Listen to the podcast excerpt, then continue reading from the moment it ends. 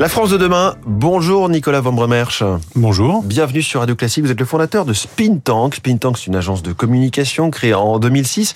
Expliquez-nous euh, en quoi il s'agissait et il s'agit encore de la France de demain, euh, puisque c'est le nom de cette émission. Alors, Spin Tank est né euh, en 2006 dans l'idée d'accompagner des institutions, des acteurs du monde établi euh, dans les grandes transformations en cours. Alors nous, on est dans la transformation numérique en 2006, avec l'explosion de l'espace public en ligne, euh, du web social, des réseaux sociaux maintenant on dirait. Et peu à peu, on s'est adapté avec cette idée d'accompagner des gens pour essayer de comprendre, dompter, se synchroniser et adopter des faits nouveaux. et bah, peu à peu, on a intégré une autre transformation assez majeure que celle du numérique, et celle de l'environnement. et on essaye maintenant souvent de mêler les deux euh, à la fois la, rupture technologique, l'innovation, etc. Et euh, de l'autre côté aussi la transformation euh, des modèles de, de valeur avec avec la, transformation de l'environnement. Quel est le, le, diagnostic? Vous faites souvent face à des clients qui sont soit un peu perdus, soit pas extrêmement formés à, sous, à tous ces sujets, que ce soit le numérique ou la transition Alors, écologique. Nous, on travaille avec, avec des gros acteurs de l'environnement, de l'énergie, de les mobilités, etc. Donc, ils sont assez bons, en vrai. ils sont assez bons. mais parfois, ils se, leur communication, c'est souvent figé, normé dans les chaînes de valeur qui sont en train d'exploser Hein.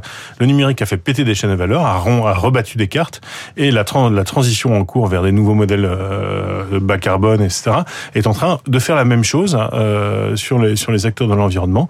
On va voir des, des, des champions de l'électrique arriver dans l'automobile, et on va voir euh, des, des, voitures peut-être plus légères arriver. on va voir aussi des transformations de chaînes de valeur absolument majeures entre les acteurs. Et la, la communication est souvent vue comme uniquement un endroit d'affirmation, c'est aussi un endroit de réception, de synchronisation avec un public qui est devenu moteur, acteur, mmh. qui est de ces transitions-là. C'est pas c'est pas l'étape finale quand il faut vendre le produit. Ça vient euh, quasiment en, en, début de chaîne? Non, bien sûr. Le marketing d'ailleurs a toujours été essentiellement un travail d'écoute, euh, de compréhension de la demande et d'aide. Alors qu'on pense souvent que c'est beaucoup un travail où on impose de la demande.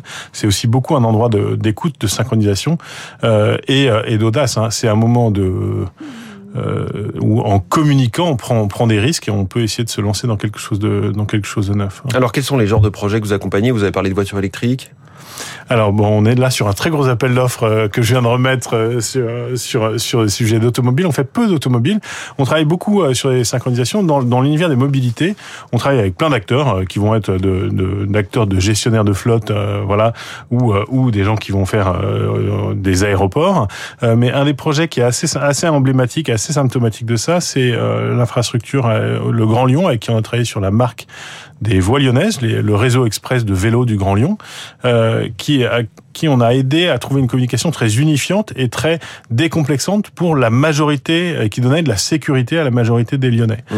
Euh, et de fait, euh, le, la, la, transformation de perception de ce que c'est que le vélo en ville euh, est, on va dire, moins conflictuelle que dans la capitale, euh, dans, euh, dans, dans la ville. ça se passe mieux à Lyon qu'à Paris. La, alors la, la marche à Lyon, à Paris, ça se passe bien globalement dans les fêtes, mais dans les perceptions, on a l'impression que c'est un champ de bataille. et je pense que gagner la bataille et donner de la sécurité euh, dans les transitions, c'est absolument clé. Euh, positiver, engager, montrer, donner une vision de long terme, c'est absolument clé. Euh, et s'adresser à tous en les, en les pensant comme acteurs et pas en fabriquant de la polarisation, c'est absolument clé. Demandé d'ailleurs, énormément demandé par les Français. Et alors comment est-ce que vous, vous travaillez? Comment est-ce que vous vous saisissez des, des dossiers, des projets, des contrats qui vous sont apportés? Alors nous, on travaille avec des grandes boîtes. En général, c'est le fruit de bouche à oreille, d'appels d'offres, etc. Et on travaille avec.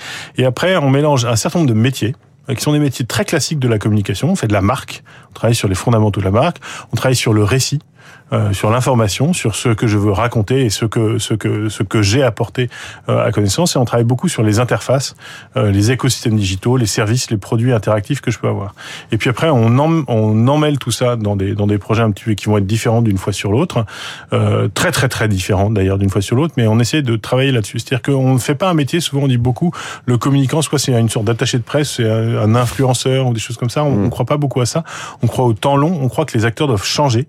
Hein, il y a beaucoup, il y a des communicants euh, mercenaires. C'est souvent l'attaché de presse qui défend euh, dans la crise euh, son client, que, je respecte beaucoup, c'est important. il y a des mercenaires, il y a des communicants thérapeutes qui transforment de manière un peu durable ce que les clients vont être, ce que les entreprises vont être. Nous, on est plutôt du côté des thérapeutes. Mais est-ce que ça veut dire que vous pourriez être capable de refuser un, client ou un projet qui ne correspond pas à vos valeurs? Ah tout à fait. Nous on a on a refusé pas mal. On essaie d'être on essaie de. C'est surtout qu'on est pas chaque thérapeute peut être parfois bon pour un certain moment. Euh, nous on est bon pour des acteurs qui ont envie de changer. On est venu des gens sont venus nous voir pour nous demander d'interdire, de changer, de ne surtout pas voilà mmh. ou de gérer une crise en essayant de la limiter uniquement. De verrouiller nous, quelque chose. Nous on essaie de synchroniser les gens euh, en fabriquant de l'engagement mutuel entre un public qui a besoin de bouger. Tout le monde est en train de changer ses comportements euh, et des acteurs qui ont besoin de l'être aussi. Il y a quelques mois, vous avez fait une étude sur les Français et la mobilité, justement. Avec quels enseignements principaux ou nouveaux?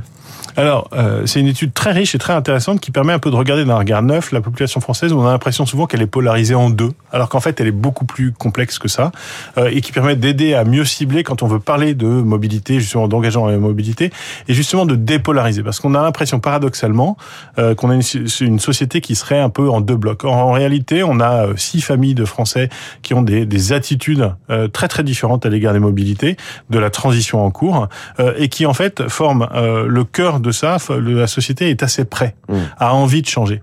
Hein, 4 Français sur 10 considèrent le vélo électrique comme une alternative sérieuse à la voiture. Euh, et d'ailleurs, ils sont en train de le faire. Hein. Ils se vendent euh, pour une voiture vendue dans ce pays, ils se vendent un vélo électrique, euh, alors qu'ils s'en vendaient pas il y a 5 ans ou il y a 6 ans. Euh, et donc, euh, les, les, Français sont assez prêts à faire ça.